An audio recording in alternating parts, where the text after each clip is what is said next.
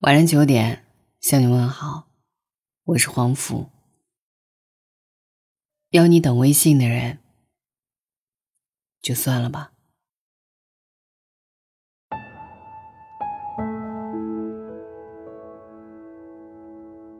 曾听人说，有一种悲伤是我的秒回与你的轮回，而比悲伤更悲伤的，还有你的压根不回，一语中的。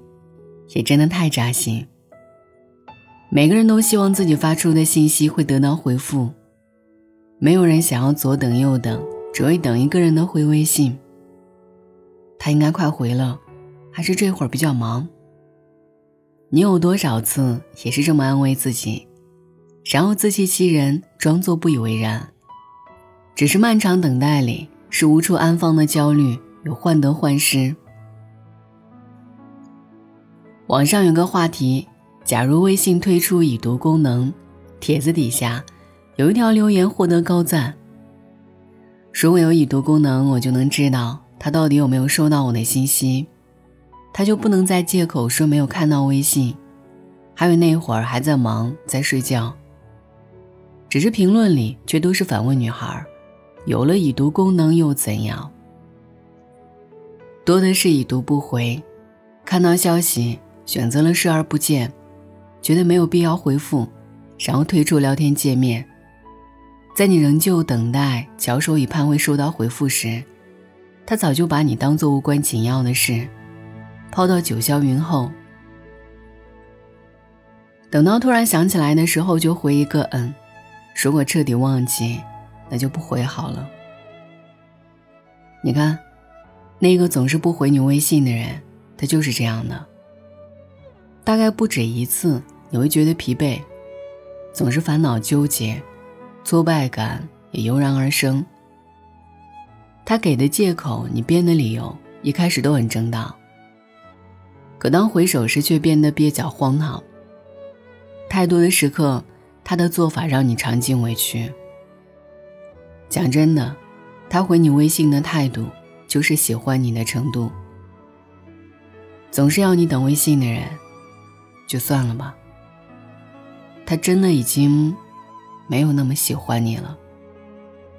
他爱与不爱，爱你是深或浅，其实是骗不了自己的。你也可以察觉到。大学的时候，室友以晴曾经试过很多方法，只为第一时间收到男友的信息。那会儿天气特别冷，而学校宿舍信号不太好，为了能够收到他的信息。以晴总会套上外套往外跑，她到处寻觅，只会在信号好的地方和男友说很多的话。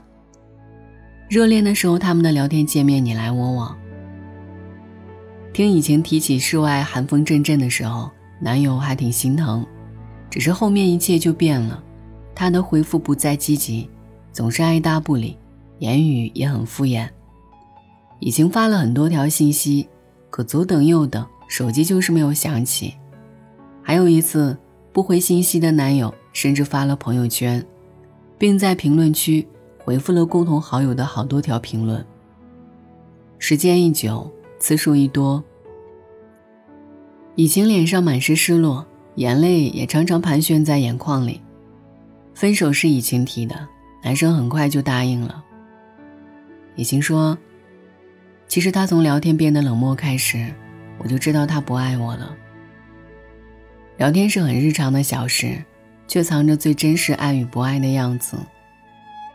一个人如果有把你放在心里，不会让你一直等待，更不会让你空等一场，然后再无然后。最近在抖音上有一首《会不会》特别火，歌词里有这样的几句话：这份爱会不会？会不会也让你好疲惫？会不会，会不会偷偷掉眼泪？我想每一个真心爱着，发现感情好像走不下去的女孩，都有过类似的想法，流很多的眼泪。也有过一段挺想挽回，也认真努力的时间。只是他晾着你，对你爱答不理，让你所有的付出只觉得难堪。然后不再等他的信息，还要为他难过。其实仔细想一想，他的没有回复，恰恰可以让你清醒，认清他并非是良人。等到时过境迁，他身上不再有你赋予喜欢的光环，他会变得普通，不过芸芸众生矣。余生还很长，故事还很多，推开不合适的人，会有携手一生的人到来。他给你始终如一的爱，用每一句及时回应，表达着我爱你，把你放在第一位，以时间和细节，书写属于你的例外与偏爱。你呢？此刻有在等一个人的微信吗？安。愿你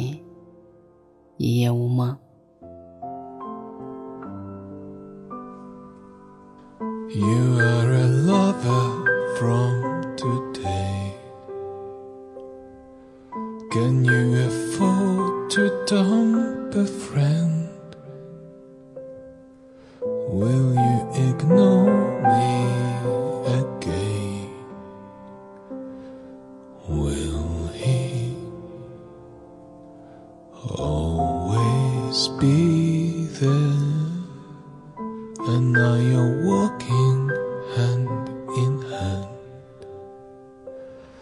demonstrating something unreal. I know it feels good to depend.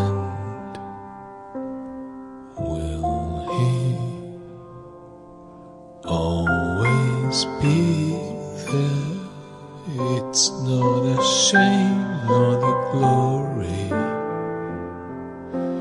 just a romantic day.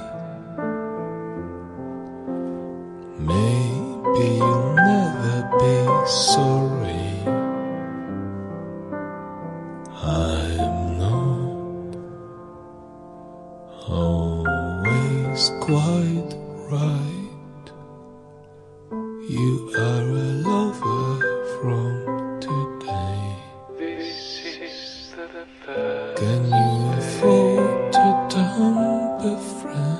One friend left. Will you ignore me again? Once again. Will he always be there? And from the corner of the street, I see you kissing his face. Does he